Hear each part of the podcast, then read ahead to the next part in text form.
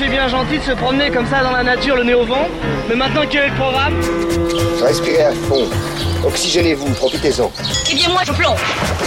Et voilà, c'est reparti pour un tour. C'est l'histoire de deux passionnés de football, Mélina Boetti et Candice Prévost, anciennes joueuses professionnelles, qui ont décidé de faire un grand voyage à travers les cinq continents pour aller à la rencontre des jeunes filles et des femmes qui, comme elles, ont simplement envie de jouer au foot, mais pour lesquelles le droit au but constitue un défi permanent. C'est ainsi que nos deux footballeuses baroudeuses se sont retrouvées à 4000 mètres d'altitude dans les montagnes péruviennes à participer à un match avec des femmes en habit traditionnel. En Afrique du Sud, elles ont rencontré des mamies de plus de 80 ans qui n'avaient pas raccroché les crampons. Au total, 11 pays visités et à chaque fois des histoires rythmées par le foot comme vecteur d'émancipation. Mélina Boetti et Candice Prévost racontent leur voyage et leur rencontre dans un livre intitulé Little Miss Soccer, le tour du monde des femmes qui font le foot aux éditions Marie B. On peut aussi voir euh, leurs aventures sur leur chaîne YouTube Little Miss Soccer. Et à trois jours de la finale du Coupe du Monde, de Coupe du Monde féminine, elles vont nous emmener loin de la compétition à la rencontre de ces femmes qui n'ont attendu la permission de personne pour se faire leur place sur la planète foot. Voilà pour la deuxième partie de notre bivouac réalisée par Marion Lelay et préparée par Mathieu Aoued. Le temps d'un bivouac. Daniel Fieveux. Si je ne pouvais pas jouer au football, je serais malheureuse. Après avoir beaucoup rigolé sur le terrain, la vie est bien plus facile.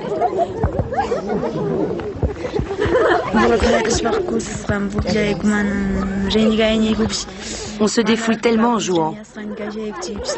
Et notre plaisir fait disparaître tous nos problèmes comme par enchantement.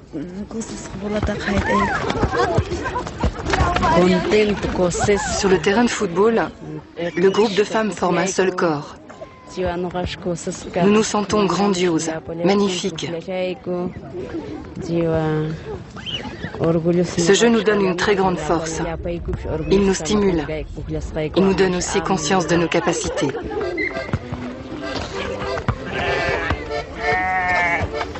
Bonjour, Mélina Boetti et Candice Prévost. Bonjour.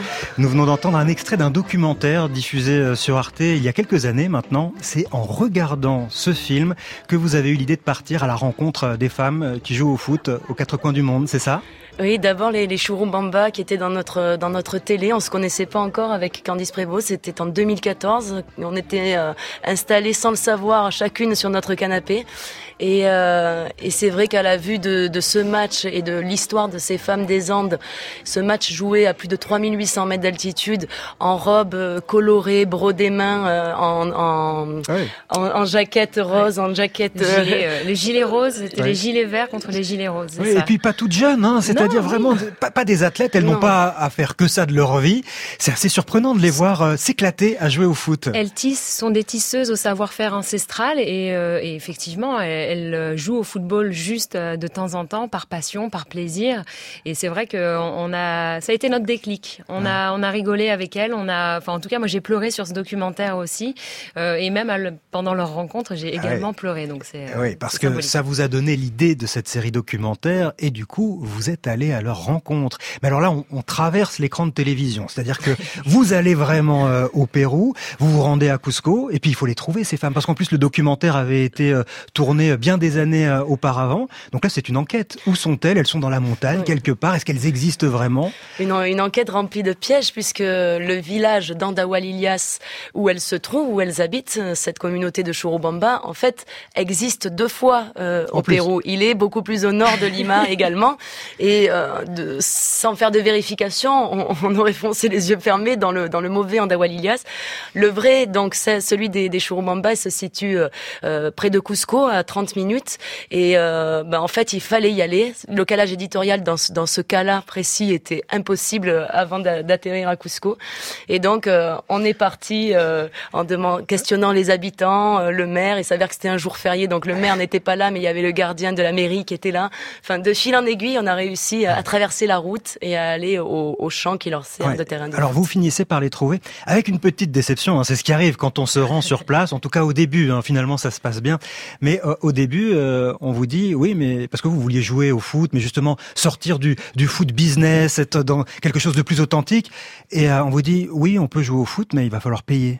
Ouais surprise. Et puis on n'avait pas un, budget extensible non plus. On partit aussi avec une campagne Kiss Kiss Bank Bank sur cette aventure Little Miss Soccer et puis sur nos propres deniers ensuite. Donc on, on se regardait un peu, on se disait bon, euh, la question, euh, la vraie question qu'on se posait, c'était est-ce qu'elle joue euh, pour cet argent ou est-ce qu'elle joue pour le plaisir. Est-ce que c'est un plaisir pour elle? On l'avait vu sur le documentaire euh, auparavant que c'était un, c'était un plaisir de jouer, dans, de taper dans ce ballon. Mais bon voilà, l'argent commençait un petit peu à, à nuire et puis à, à, perturber un petit peu notre notre vision et puis notre vision occidentale aussi parce qu'on est on était des occidentales qui arrivaient dans un pays où euh, quand elles nous voyaient arriver, forcément c'est c'est un pays et puis un village extrêmement pauvre aussi. Et il fallait il fallait aussi sortir le portefeuille et on est très fiers. Et très très heureuse d'avoir pu accompagner, aider la communauté et ces femmes. Euh, c'est normal. C'est voilà, c'est comme ça que vous vous êtes euh, arrangé avec cette situation. Euh, vous vous êtes dit, mais finalement, ce sont des, des artisanes. Pendant une journée, on leur demande de, de quitter leurs travaux, tout ce qu'elles vendent et qui permettent de gagner un peu d'argent pour venir jouer avec nous au football. Donc c'est une sorte de dédommagement ou d'aide à, à, la communauté. C'est une compensation de leur salaire minimum complètement et, et en fait le l'argent euh, doit servir qu'à ça. Finalement, elle se, elle s'offrait le luxe de pouvoir jouer au football et de quitter leur pelote de laine. et ça, c'était pour nous formidable de, de, de, leur enlever les aiguilles des mains pour leur mettre un ballon dans les pieds. Euh, c'était, euh, c'était une négocier, c'était une partie de négociation. C'était une partie qu'on aurait pu imaginer du digne d'un foot business, mais en réalité, ce qui s'est passé sur le terrain et la magie qui a opéré a été un vraiment moment de partage. Comment ça s'est passé sur, sur le terrain avec ces femmes Donc vous, vous avez aussi euh, enfilé le, la tenue, hein, l'habit euh, traditionnel, ces grandes robes noires avec des, des broderies de couleurs euh, en bas, les petits gilets. Ouais, c'est extraordinaire, c'est extraordinaire parce que gilet, enfin, nous on joue avec des chasubles, les chasubles jaunes contre les chasubles rouges ou verts, je sais pas. Et c'est vrai que là, quand, quand j'ai vu ces femmes, elles nous demandaient est-ce que vous avez des maillots? Ben non, on, a un ballon si vous voulez, on peut, on peut utiliser le ballon, on n'a pas de sifflet, ok. Euh, bon, bah comment on joue? On les voyait avec ces gilets roses contre ces gilets verts. Alors là, c'était, c'était extraordinaire. Et puis à partir du moment où le ballon s'est mis en, en mouvement, euh, tous nos doutes euh, s'étaient envolés et on a, on a vraiment euh, euh, on voyait les, les, claquettes voler euh, parce qu'elles jouent en claquettes aussi. C'était, c'est pas forcément des baskets. Nous, on a endossé le, la tenue traditionnelle, mais on n'a pas joué en claquettes non plus. On n'a pas, on n'a pas, on n'a pas testé ça jusqu'au bout. Mais, mais Candice, quand même, ça vous a ému aux larmes cette partie de, de, de vous retrouver à jouer avec ces femmes. Pourquoi? Comment vous l'expliquez ça? Bah parce qu'on avait notre réponse. On avait la réponse de ah oui, c'est un vrai plaisir qu'elles ont de jouer et c'était, euh, c'était oui, c'était une négociation, c'était un petit peu de pression parce qu'on est à 3800 mètres d'altitude. Je pense qu'il y a aussi une partie du cerveau qui manque, qui, qui manque euh, un, petit peu d'oxygène également, mal irrigué, et, et c'est vrai que et puis euh, c'est des, des, pressions permanentes aussi parce qu'on il fallait bien cadrer. On avait peut-être aussi la possibilité d'avoir quelqu'un qui nous filmait, mais finalement il a, il a tout, il a fallu tout faire et, et cette pression là, on la voit pas forcément. Et puis mmh. ces femmes, enfin ce rire. C'est. Elle s'éclate vraiment. Hein. Elle s'éclate, elle s'éclate vraiment avec euh, les moutons qui qui bêlent et puis on a, enfin les hommes qui regardent, les femmes aussi qui, qui regardent. Donc c'est une partie euh, de bonheur. Alors Mélina Boetti et Candice Prévost, vous vous êtes rencontrées euh, toutes les deux dans l'émission Femmes de foot sur Eurosport en 2014 et il y a des similitudes dans, dans vos parcours à, toutes les deux. C'est aussi peut-être ce qui ce qui vous émeut tant quand vous rencontrez des femmes qui jouent au foot à l'autre bout de la planète, c'est que toutes les deux, depuis toute petite, depuis votre plus tendre enfance vous avez eu envie de jouer au foot, vous aimez ça, et ça n'a pas toujours été euh, facile, euh, Mélina, de vous, de vous, qu'on vous laisse votre place sur le terrain. Non, exactement. En fait, ce qu'on a en commun avec ces, ces femmes euh, quechua, c'est que déjà, on n'explique pas pourquoi on a joué au foot, et on ne veut surtout pas l'expliquer.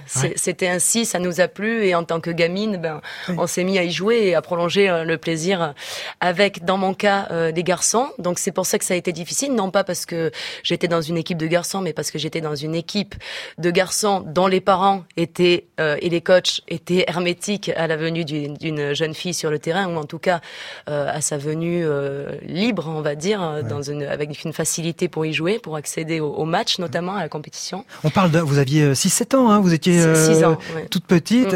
L'entraîneur vous fait alors que les, les, garçons même le reconnaissent. Hein, vous dites mais, elle joue très très bien, Mélina, mais pourtant l'entraîneur vous fait toujours rentrer dans les cinq dernières minutes de jeu. Un peu voilà. Hein. Au, au chou-fleur à la récré à l'école, j'étais choisie parmi les, les premiers. Et puis euh, finalement, l'entraîneur me choisissait parmi les derniers. Donc euh, c'est deux poids deux mesures et c'est ce qui rend le foot institutionnel moins accessible que, que, bah, la pratique loisir. Bah mais mais ça a été dur. Forcément, c'est dur parce que on, part en car, on va on fait 100, 100 bornes, on paye 80 francs de, mm. de bus pour jouer 3 minutes. et puis on regarde les autres jouer. On aime ça. On les, Candice Prévost, vous, euh, vous vous aussi depuis toute petite et, et c'est pareil. Hein, alors les les t-shirts n'étaient pas à votre taille. Hein. oui, ben ça c'est euh, c'est l'histoire euh, de la pratique féminine, c'est-à-dire qu'on jouait avec les, les maillots des, des, hommes de la saison d'avant ou de la saison encore d'avant, mais ça c'est, j'allais dire, ce sont des, des petits détails qu'on rajoute les uns les uns aux autres et et puis euh, et puis c'est vrai, moi j'ai commencé par le tennis, mais finalement quand on voit quand on voyait quand je voyais finalement les, les, les matchs, les terrains de foot à côté euh, il y avait un souci parce que je voyais pas de filles jouer. Donc euh, on se pose pas ces questions en fait. Est-ce qu'on a le droit de jouer? Donc on mhm. joue, euh, on ne joue pas une pratique institutionnelle, mais par contre on joue un pratique plus sauvage dans un parking, dans la rue, dans une cour de récré. Et qu'est-ce que vous disiez vos parents, et notamment votre papa Candice, quand mhm. vous disiez bah oui alors les, les garçons veulent pas que je joue au foot ou oui, bah, j'avais un garçon qui m'avait euh, qui m'avait un peu agressé à la fin d'une partie de foot dans une cour de récré et il m'avait dit euh, toi, de toute façon, t'es un, es un garçon manqué. Euh, moi, je comprenais pas trop hein, à cet âge-là. Ouais, je pense que j'avais dû, j'avais dû lui mettre un petit pont ou lui, faire un peu la misère, comme on dit. et, et, en fait, voilà, je discute de ça avec mes parents le soir et et puis mon père m'avait donné une, une, formidable pirouette euh, pour dire, euh, bah, un garçon manqué, tu pourras peut-être aussi t'échapper avec cette formule. Un garçon manqué, c'est aussi une fille réussie. Mmh. Et voilà, l'idée c'est. C'est important ce que disent les parents dans ces cas-là pour euh, pour donner un petit peu euh, aux filles justement le, le droit, le, enfin qu'elles s'autorisent. Un, père patriarche en plus, c'est vrai que c'est euh, souvent le père. Mon père était le premier des machos, mais mais ça n'empêche que voilà, il m'a quand même donné un pansement à quelque chose qui m'avait un petit peu touché parce que c'était c'était pas tant le mot garçon manqué, mais c'était j'allais dire peut-être l'enrobage aussi qu'elle est avec. Et l'idée qu'une fille réussit, ça a le droit de jouer au foot et ça peut. Et ça porte. Exactement. Euh, quand vous voyez euh, comment se déroule la Coupe du Monde euh, cette année, vous trouvez que ça, ça change un peu, justement, que ça va c'est regardé, c'est regardé beaucoup euh, à la ben, télé. Le, le, le, premier, la première victoire, c'est la visibilité. Tant qu'on on ne peut pas être ce qu'on ne voit pas, et tant que que ces, ces joueuses-là n'étaient pas visibles euh, et que les joueuses de Little Miss Soccer euh, à travers le monde n'étaient pas visibles, ben on, ne pouvait pas croire qu'elles existaient. Le chiffre 33 millions de, de, femmes licenciées dans le monde, oui, c'est énorme, mais on n'arrive pas à se faire une idée. On les a pas vues jouer. Donc oui, ça a changé. Ça a changé, et maintenant les parents veulent inscrire leur fille au foot. Alors, lors de, de, votre voyage, vous avez assisté à, à, une autre Coupe du Monde en Norvège, la Homeless World Cup. Alors, de quoi il s'agit? Le, Au début, on se dit, c'est quoi ce nouveau business? Qu'est-ce qu'il s'agit encore comme fagnon euh, là, à coup de, à coup de sponsors, euh, marketé à fond Traduction, traduction, Coupe du Monde des sans-abri. En fait, euh, voilà, Homeless World Cup, pour, c'est quand même un, enfin, un oxymore quoi. J'ai l'impression que c'était euh, complètement euh, inversé les, ces, mhm. ces, deux, ces, deux, mots. Et, et, puis finalement, en creusant, on rencontre euh, le, fondateur, le fondateur Mel Yang qui qui nous raconte comment est née cette idée. un soir, avec un ami journaliste, il décide de rendre bah, au peuple et au, le, football qu'on leur a volé. Mhm. Et en, en, réalité, ce sont des pas des, ce ne sont pas que des sans-abri, ce sont des personnes en situation très vulnérable et en tout cas qui subissent les dérives de la rue, mais euh, ce sont des personnes qui retrouvent le lien social grâce à cette mmh. compétition. Alors oui, elle est marketée parce qu'il y a besoin d'argent pour faire de grandes choses dans le monde actuel, mais euh, quand elle sert euh, de, de telles causes, enfin nous on, est, on était ravis, on est, on est tombé dans une horde de pays. Ouais. Alors pour se planter un peu le décor, ce sont des terrains plus petits hein, que, que ceux de la, la, Coupe du Monde actuelle, des, des gradins qui ne montent pas très haut, mais une sacrée ambiance et des joueuses motivées comme cette joueuse de l'équipe mexicaine Dulce Salinas. On est venu prouver que nous sommes de belles personnes, sur le terrain et en dehors. Je suis réceptionniste et j'étudie à l'université. Je dois aussi m'occuper de ma fille qui a 4 ans.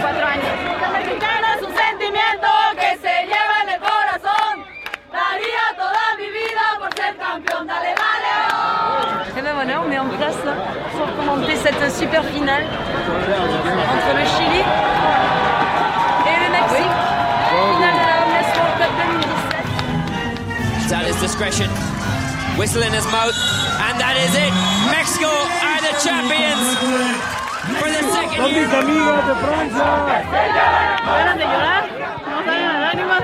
J'ai envie de je suis tellement heureuse. On en a rêvé, on s'est battu, le résultat est là. On est championne. Eh oui, les Mexicaines étaient favorites et elles ont gagné contre le Chili euh, la finale de cette Homeless World Cup. Euh, vous avez suivi ensuite euh, les joueuses, en tout cas l'une d'entre elles, Mayo, pour voir de quoi était fait leur quotidien. Est-ce que vraiment cette, cette Coupe du Monde des sans-abri leur avait apporté Complètement. Alors, euh, Meio, Remedios Hernandez, elle euh, est- était tombée dans la drogue. Elle a eu une enfance ultra tourmentée, des, des enfants très jeunes. Euh, à 23 ans, elle avait déjà deux enfants. Et euh, le seul moyen qu'elle ait trouvé euh, pour se, se sortir de, de ça, c'est le football. Alors nous, euh, avec nos yeux toujours pareil d'occidental, on se dit euh, mais comment c'est possible? Enfin, comment euh, le football peut être à ce point salvateur? Finalement, elle nous explique que via l'association Street Soccer Mexico, elle a réussi à être détectée, à entrer dans un championnat, à être sélectionnée pour la Homeless World Cup. Elle joue cette Homeless, elle rentre en championne. Elle a toute sa ville de Penramo à ses Hmm. pieds. Elle est dans le journal, elle fait la une de la presse locale. Enfin, c'est c'est incroyable. Mais ce qui, est- ce, qui est, ce qui est aussi incroyable, c'est qu'on a suivi aussi d'autres euh, d'autres joueuses de la Homeless World Cup de l'année d'avant qui avaient aussi été championnes du monde et qui se retrouvaient dans le championnat professionnel comme Mhm. un tremplin, quoi, Ouais. comme un symbole. C'est-à-dire, je sors de la rue et après j'arrive dans le, le schéma professionnel. Et Meio vient de signer à Veracruz il y a un mois de ça pour la nouvelle saison. Mélina Boetti et Candice Prévost nous emmènent bivouaquer sur les terrains de foot du monde à la rencontre de ces femmes qui se battent pour leur liberté et qui marquent des buts.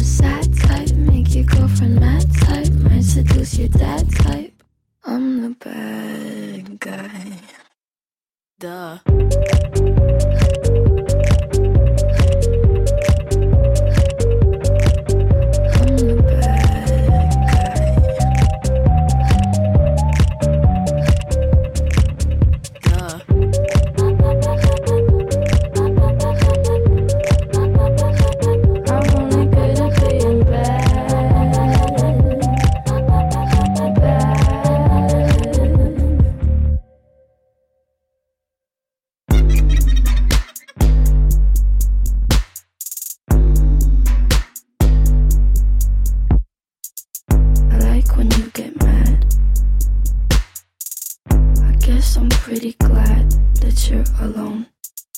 You said she's scared of me? I mean, I don't see what she sees, but maybe it's cause I'm wearing your cologne.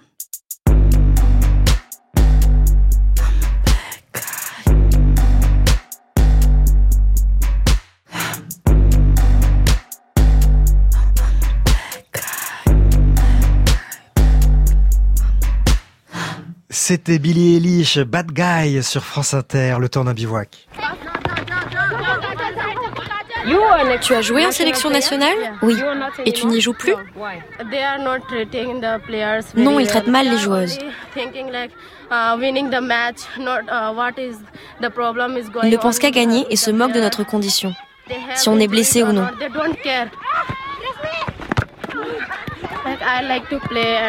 J'aime jouer et aussi entraîner les filles. Elles sont super. Nous prenons soin d'elles et elles nous le rendent bien. Elles viennent très tôt le matin, mais toujours avec le sourire. J'aime vraiment entraîner. Certains parents acceptent d'éduquer leurs filles, mais ils refusent qu'elles jouent au foot. Qu'elles portent des shorts comme les garçons. Donc l'école Yua impose le droit de jouer pour accéder aux cours. Le football est ma vie. Nous voilà donc arrivés en Inde avec euh, Mélina Boetti et Candice Prévost. C'était un extrait euh, d'une des vidéos que vous avez réalisées euh, pour la série Little Miss Soccer. Alors le foot n'est pas forcément très répandu en Inde. Alors on imagine encore moins pour les femmes. Pourquoi vous avez choisi ce, pays?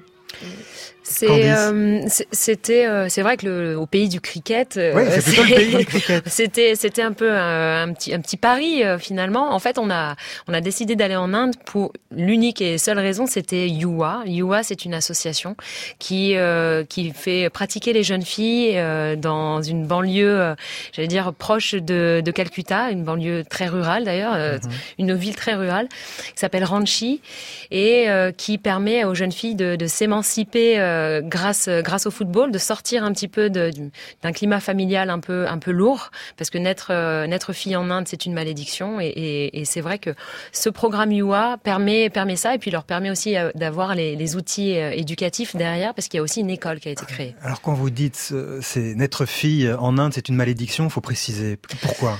Parce que c'est l'histoire de, de, du mariage et c'est c'est cette dot qui fait du mal à la jeune mhm. femme et la jeune fille en Inde. C'est-à-dire que la famille doit euh, fournir une dot pour le mariage euh, dès qu'elle a une fille. Et dans ces, ces régions très pauvres, on imagine la malédiction que c'est pour la famille de devoir euh, rassembler cette dot pour pouvoir marier sa fille. Oui, c'est beaucoup d'argent pour une famille, pour une famille. Et puis, et puis on peut voir des familles avec une fille, deux filles. et là, c'est l'addition.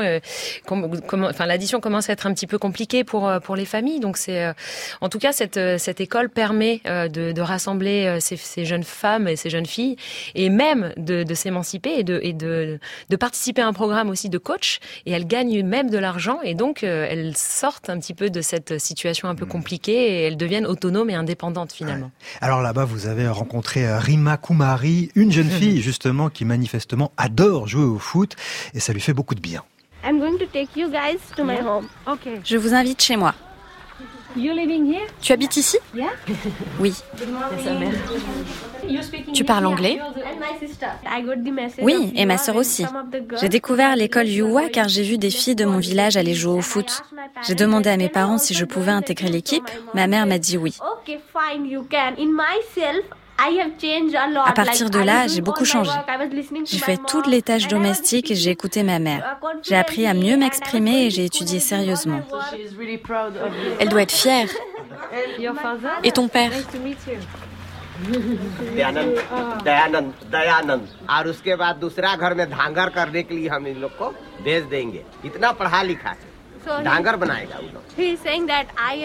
Il dit, j'ai travaillé trop dur et fait beaucoup trop de sacrifices. J'adore cette traduction. Je n'ai pas fait autant de sacrifices pour envoyer ma fille se marier faire la servante. Je ne veux pas ça. Mélina Boetti, elle a une voix euh, très joyeuse, mais c'est fort ce qu'elle dit, puis le fait qu'elle traduise ce que dit son père. Oui, de, son père qui était, euh, qui nous disait euh, sorry, sorry for my English. il aurait aimé avoir plus de mots en anglais pour mm. nous dire à quel point il était fier de sa fille. Et ça se lisait dans ses yeux. Il s'excusait, il s'excusait cinq, six fois de, de, cela. Il aurait aimé nous faire, nous faire comprendre ce que ce que c'était pour lui comme comme réussite que de voir sa fille à l'école UA et de la voir mhm. s'émanciper, voyager, faire elle aussi le tour du monde pour aller parler émancipation des femmes en Inde devant euh, chez Microsoft, euh, aux États-Unis, à Copenhague, dans des, des, forums, dans des TEDx. Enfin, maintenant, ces filles-là euh, deviennent des ambassadrices, des ambassadrices d'une Inde rurale, mais de, de toute l'Inde. C'est un cas rare aussi, hein, ce père, et c'est un cas rare. C'est-à-dire que c'est, on n'a pas, on n'a pas vu beaucoup de, de papas parler comme ça de, de sa fille. Ouais. Alors il n'y a pas d'âge hein, pour se mettre au foot. Là, on a vu des, des jeunes filles euh, en Inde, mais je pense aussi à ces grands-mères que vous êtes allés rencontrer en Afrique du Sud. Cette rencontre est absolument géniale. Alors quand je dis grand-mère, euh, ça, ça, va dans l'équipe de foot euh, que vous avez rencontrée en, en, Afrique du Sud de 55 ans à 85 ans. Euh, comment elles se sont rassemblées ces femmes pour jouer au foot avec beaucoup de bonheur hein? Elles se sont rassemblées euh, autour d'une d'une femme qui était qui s'appelle Mama Beka qui était malade et qui et qui a voulu euh, à tout prix leur éviter euh, la même issue, c'est-à-dire des maladies précoces ou l'obésité ou carrément l'isolement lié au, à la sédentarité. Et, euh, et Mama Beka euh, les, les, a réunis un soir euh, sur un terrain de, enfin non, pas sur un terrain de foot, sur un terrain, euh, un terrain vague. Et à ce moment-là, des garçons jouaient sur le côté et le ballon est arrivé. Et une des, des, des grands-mères a donné un shoot qui s'est avéré être révélateur, puisqu'après derrière elles n'ont plus quitté le ballon. Elle, elle, a, elle a voulu s'en débarrasser et puis finalement c'était un geste d'une motricité très fine et ça les a animés, ça les a fait rire et autour de et ils ont dit surtout à Mama Beka, nous on veut pas faire tes étirements, on veut pas euh, on veut pas courir autour du stade pour courir autour du stade, rajoute-nous le ballon, c'est bien plus amusant. Alors euh, elles ont c'est comme ça que ça a démarré. Elles ont maintenant un entraîneur qui s'appelle euh, Jake et alors bon on va l'écouter cet ah entraîneur. Alors il est génial. L'entraîneur Jake, il a l'air hyper investi même si ses mamies ont l'air de lui en faire voir de toutes les couleurs. Uh, si tu n'as pas d'expérience, de maîtrise de soi et de patience, tu ne peux pas les entraîner. L'une d'elles a plus de 80 ans. Quand tu perds le contrôle, car parfois elles peuvent t'énerver, il faut rester calme. Ce sont des grands-mères.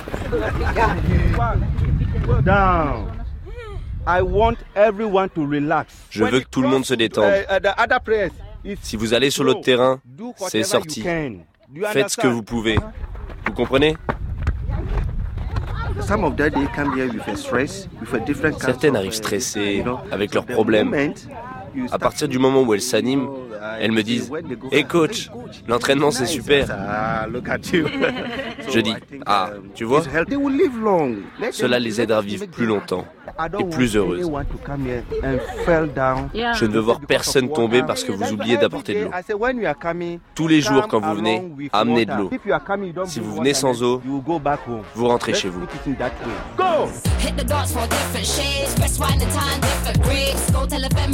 Il arrive à se faire respecter de ses euh, mamies footballeuses, Jake. Rien qu'au moment de l'appel, on a compris que ça allait être délicat. C'est-à-dire qu'elles sont là à, discuter de, de leurs dernières recettes, de leurs derniers rendez-vous, de, des petits et des petites qui a gardé. Et euh, bon, l'entraînement commence bien une demi-heure après avoir chaussé les crampons. Ouais. Il existe des compétitions euh, entre ces équipes de, de seniors, Elles, elles s'organisent justement, elles s'organisent entre elles. C'est vrai qu'il y a, bah, d'ailleurs, on a pu participer à un tournoi avec combien d'équipes il y avait euh, Huit équipes de Granis qui venaient d'un peu partout de, de, cette région du Limpopo et même de Johannesburg, euh, Johannesburg et, et, euh, et, ses alentours. Donc euh, non, c'est incroyable. Et puis l'objectif même de Mama Beka, ce qui est incroyable, c'est elle veut organiser une Coupe du Monde des Granis. Et ça, ça serait son son plus grand kiff d'organiser, de, de rassembler les grands, les mamies du monde entier. Mais qui qui imaginerait, mais qui peut imaginer une mamie, notre mamie, jouer au foot, quoi C'est génial. Mais ça serait génial. Mais vous avez presque une carte à jouer, vous, parce que euh, vous êtes allé juste justement, vous avez déjà visité.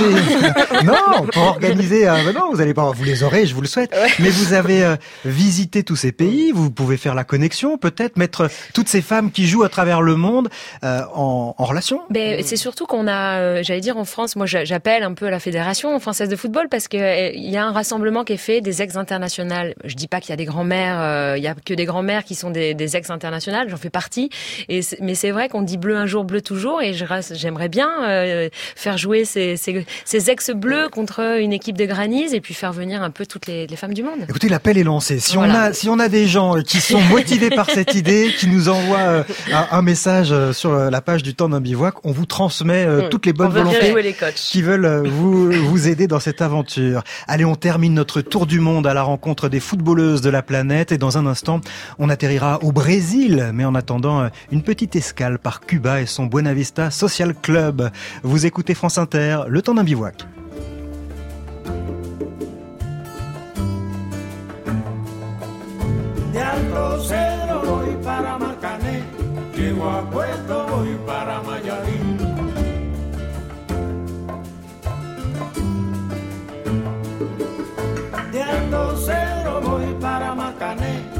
Llego a Puerto, voy para Mayarín.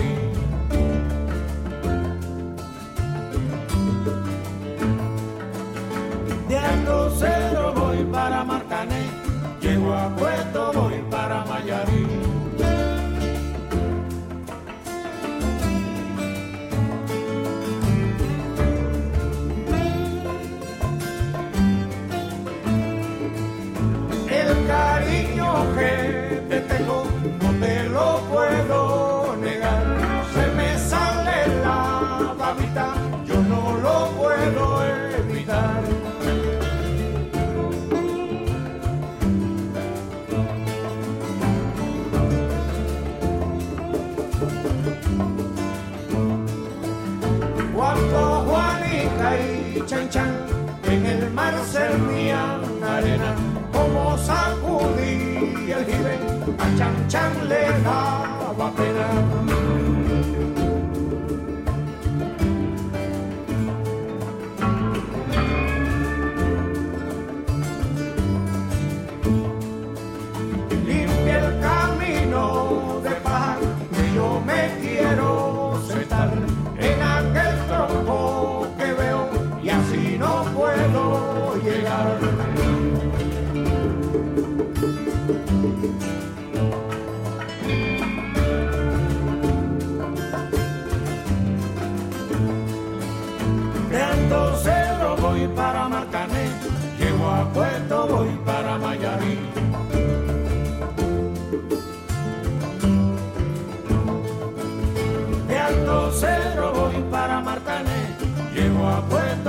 Para Mayarí.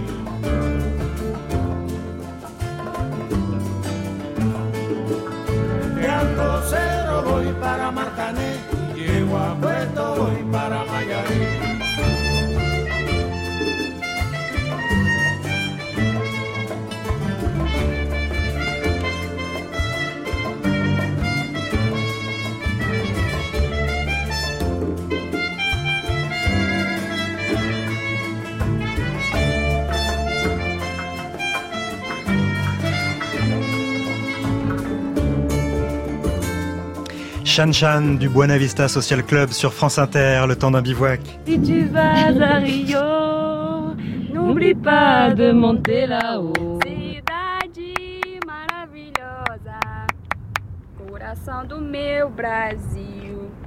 Uh! ah, significa um V? Ceci représente un V et un L. Às vezes também falam que é vida louca ou vidigal. Cela signifie vie folle ou vigidale. Le Rio que j'aime est le Rio de paix, serein. C'est le Rio où les gens sont unis, qui ont l'amour de leur prochain. Mais ce Rio est très difficile à voir. Le Rio que je n'aime pas, le Rio de la guerre, le Rio du trafic. Avec le gouvernement, c'est très compliqué, car ils sont plus intéressés par l'argent que par l'aide de leurs prochains.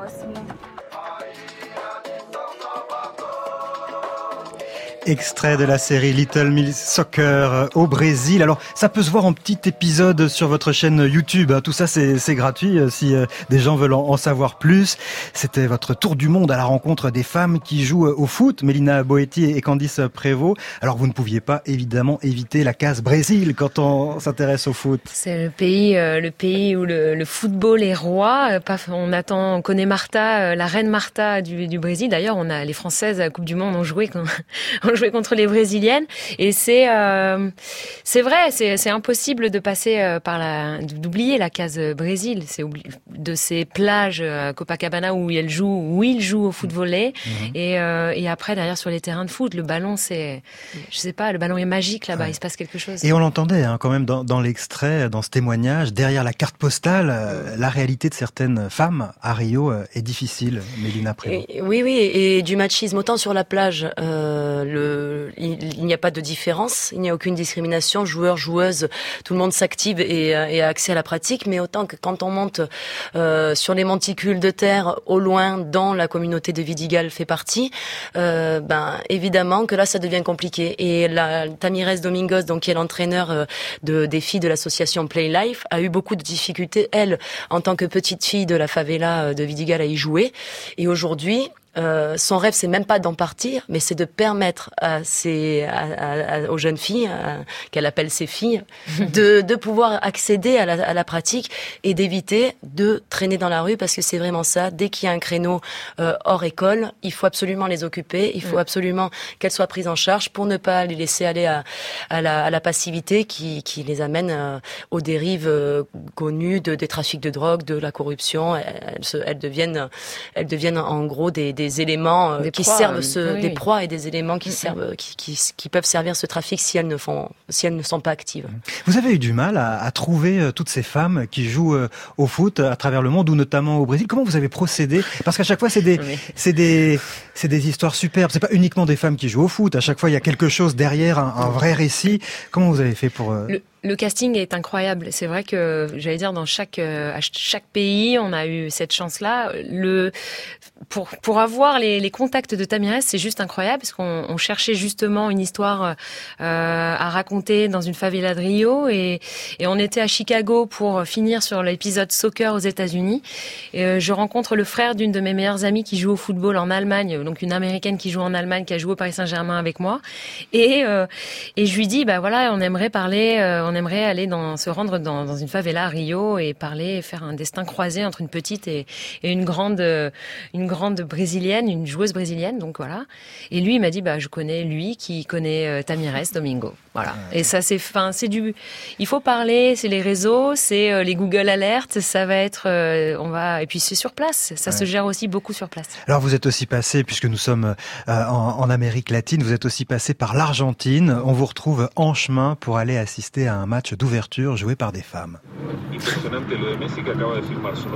On arrive, le stade il est full et en fait ils, ont, ils nous ont proposé de rentrer avec des places à 1000 pesos, ce qui est un peu cher, mais surtout qu'on leur a dit qu'on voulait voir que le match féminin, qui est le match amical entre les mêmes deux équipes, mais des filles en, levée de rideau. C'est une première ici dans l'histoire du foot féminin. Gratis, non, la El Partido de las Mujeres. Et c'est gratuit le match féminin? Je ne sais pas. Allez, amusez-vous bien. Qu'est-ce que vous pensez du jeu des femmes en Argentine non, elle joue plutôt bien. Quelle est la position du Racing féminin dans le classement Aucune idée. Vive le Racing, peu importe d'où vous venez. Dans les clubs et les quartiers, les hommes jouent. Maintenant, les femmes louent aussi des terrains et jouent entre elles. Mais ils connaissent aucune joueuse, ils n'ont jamais vu jouer et ils ne savent pas combien elles sont classées alors que c'est des vrais sociaux. On n'a jamais vu de football féminin. On y va aussi pour avoir une bonne place, pour être bien installé. Bon, le public masculin n'a pas l'air euh, complètement euh, à fond sur le foot féminin, mais pas non plus complètement fermé. Oui, pas complètement fermé dans les propos. Après, après, c'est vrai que c'est euh, c'est du militantisme de rue, c'est du militantisme sociétal, culturel et, et physique, et, et c'est vrai que les, les, femmes se battent pour pour gagner cet espace. c'est un espace de militance finalement le terrain de football, et elles se sont accordé le droit de, de jouer des coudes et pour d'abord jouer des coudes coude pour après faire rouler le ballon. C'est très compliqué quand on est femme en Argentine et je pense que ça va évoluer vu leur qualification aussi à la Coupe du Monde. Ça, c'est très important pour, ben, pour continuer cette, ce chemin d'expression. Et là-bas, vous avez rencontré l'une des, des, figures de ce football. Mélina Oui, la, la, la, pionnière Monica Santino qui a, qui a ouvert la voie à de nombreuses jeunes filles dans le bidonville de la, la Villa 31, la Villa 31 de Buenos Aires, qui est, euh, qui est au même titre qu'une qu'une favela au Brésil, avec les mêmes réalités, c'est-à-dire des jeunes filles qui deviennent mères euh, très jeunes, qui doivent s'occuper de toutes les tâches ménagères, qui doivent s'occuper des enfants, qui doivent s'occuper des, des, des, aînés de la famille, et finalement qui s'oublient. Et euh, elle, elle, euh, elle a voulu arrêter sa carrière de footballeuse pour se consacrer qu'à qu'à euh, réunir autour de ce terrain-là une force collective qui amène les jeunes filles à vraiment euh, s'épanouir et à, enfin, à changer de, destin que celui qu'on leur promet au départ. Mmh. Lorsque vous avez fait votre euh, voyage, je crois que vous l'avez fait d'une traite, c'est-à-dire que vous n'avez pas, comme souvent euh, lorsque l'on fait ce genre de, de petite série, c'est par saut de puce, c'est-à-dire qu'on y va une semaine, 15 jours, et puis on revient en France.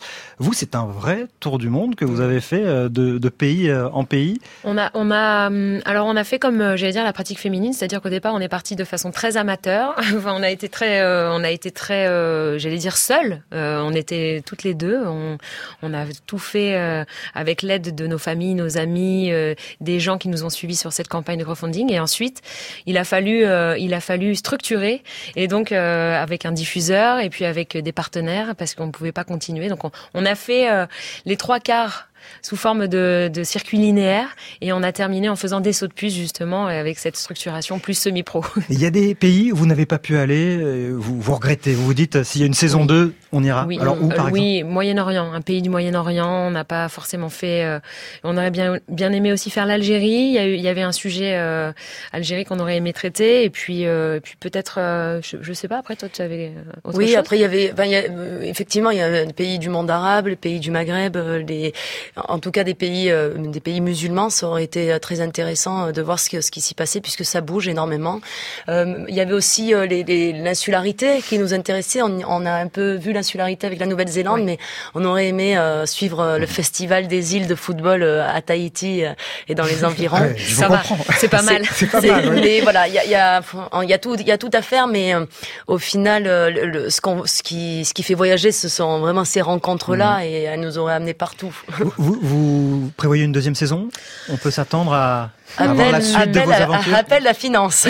la finance, je répète, là, Là encore, on fera, on fera suivre si, euh, si votre appel est entendu. Merci beaucoup, Mélina Boetti et Candice Prévost. Je rappelle que vous avez publié avec euh, Violette Gentillot un livre intitulé Little Miss Soccer, le tour du monde des femmes qui font le foot aux éditions Maribé et puis qu'on peut voir vos aventures sur votre chaîne YouTube Little Miss Soccer. Restez avec moi, s'il vous plaît, puisque dans un instant, on va tenter la première aventure en direct de l'été. Normalement, si tout se passe bien, nous aurons Laurent Balesta, euh, plongeur photographe, qui se trouve enfermé dans une capsule depuis trois jours, mais il y a encore pour euh, un petit mois euh, au cœur, au fond de la mer Méditerranée, parce qu'il fait des, longues plongées. Il va nous expliquer tout ça. Je croise les doigts pour, pour que la ligne marche. À tout de suite.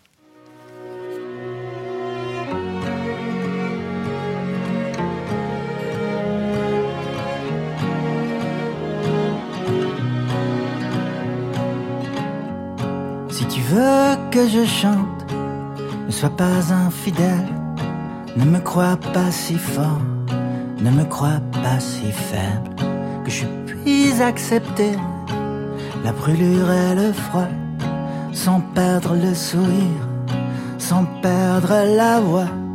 Si tu veux que j'entende, sois désormais plus clair, ne me roule plus dans rien, ne brouille plus mes repères peine de relancer les comment, les pourquoi qui font perdre patience, qui font perdre la foi. Inutile de m'attendre, une impatiente oreille, le goût de toi me manque, mais rien ne se réveille, les paroles ne viennent plus, la musique n'est plus là, comme sec est mon cœur comme sec sans mes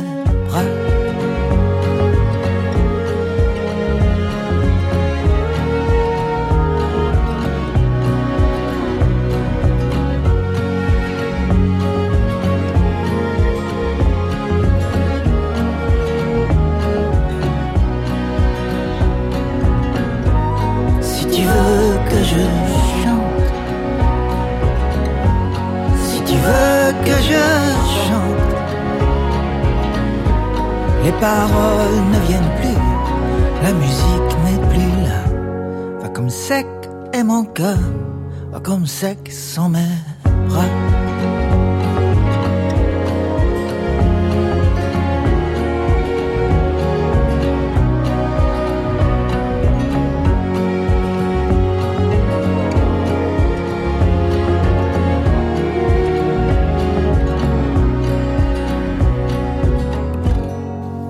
C'était Stéphane Echer. Si tu veux que je chante, la programmation musicale du temps d'un bivouac est signée Djoubaka. L'heure est venue de notre première aventure en direct de l'été. Nous allons essayer de euh, d'établir la communication avec euh, le plongeur Laurent Balesta qui se trouve dans une capsule au fond de la mer Méditerranée quelque part. Je croise les doigts. Allô? Allô, allô? Sur France Inter. Vous pouvez patienter un petit moment? Oui, oui, mais c'est le satellite qui attend. Eh oui, c'est le satellite, bien sûr. L'aventure en direct. L'appel téléphonique le plus extraordinaire que j'ai jamais fait, dit-il. Bonjour Laurent Balesta. Salut Daniel. Bon alors on sent, hein, votre voix est déjà un petit peu lointaine. Euh, vous êtes dans une capsule. Vous êtes où exactement? À quelle profondeur au moment où je vous parle, Laurent? Je suis plus que dans une capsule. Hein. Je suis dans une station spatiale. Enfin, en tout cas, c'est comme ça qu'on aime euh, l'appeler parce que ça ressemble un peu à station spatiale. Mais spatiale, ça veut dire la zone juste avant les abysses. Mais alors, euh, je, je, je, distingue votre voix euh, un peu différente de d'habitude. Vous avez une drôle de voix, Laurent. Oui, parce que là, on est dans une atmosphère à, à plus de 90% d'hélium et un petit peu d'oxygène pour nous maintenir en vie. Et, et, ma voix passe à travers un filtre radio pour que tu arrives à la comprendre. Parce que si j'enlève ce filtre, alors là, tu ne me comprendras plus du tout. J'aurai une voix de canard. Je pense que euh, il suffit de faire ça. Alors, que là, maintenant, tu comprends toujours Très bien, oui, on va... On va... tu me comprends plus beaucoup.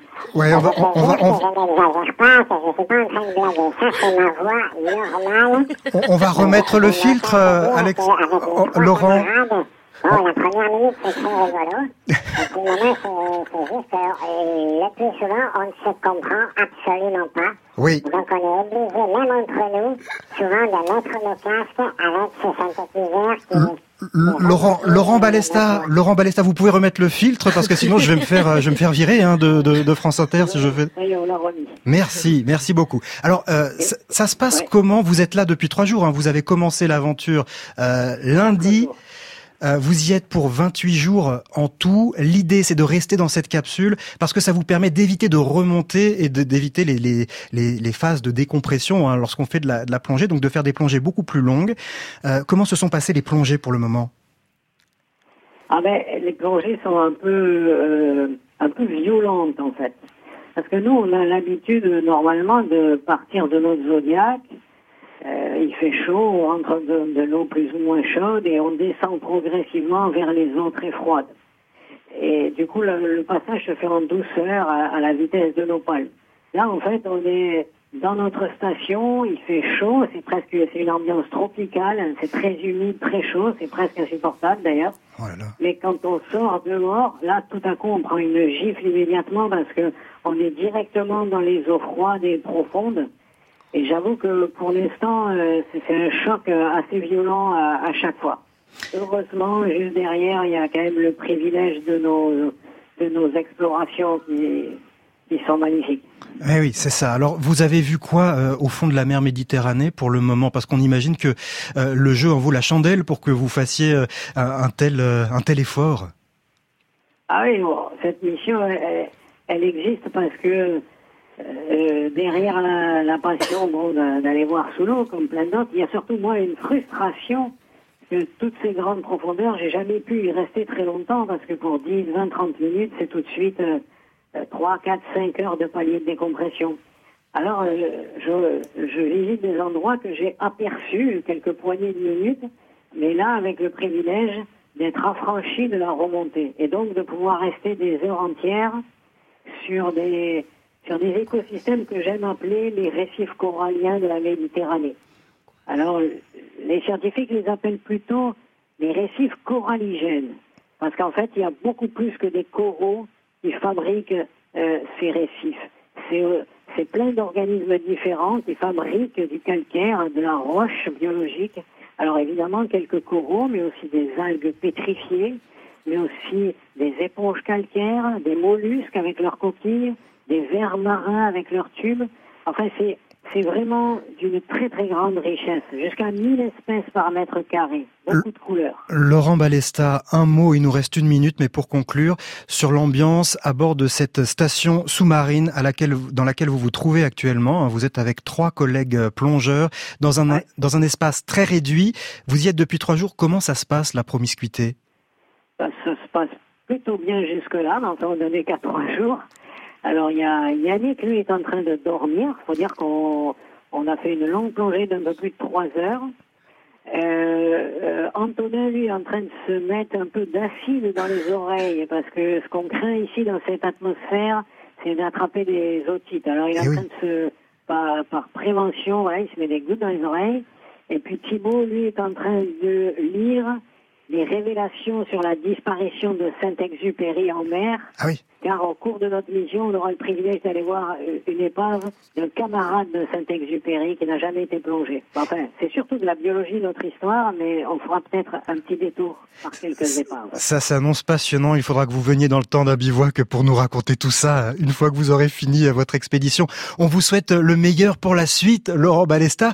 Courage. Il reste encore 26 jours, 25 jours, hein, quand même. Ouais, mais ça, ça, ça va bien. En tout cas, c'est vraiment sympa de d'avoir pris le, le, temps de nous appeler, c'est rigolo. Bon, eh ben nous aussi, c'est bien que vous le preniez comme ça. On vous souhaite bon courage. Salut Laurent. On se revoit sur Terre. Je dois te laisser, je t'enverrai une carte postale. Demain, nous partirons en voyage avec le plus célèbre reporter de l'histoire de la bande dessinée, Tintin et son fidèle Milou. À demain donc pour de nouvelles aventures. Et après le journal, vous avez rendez-vous avec Leïla Kadour Boudadib. Leïla reçoit Sophie Kahl aujourd'hui.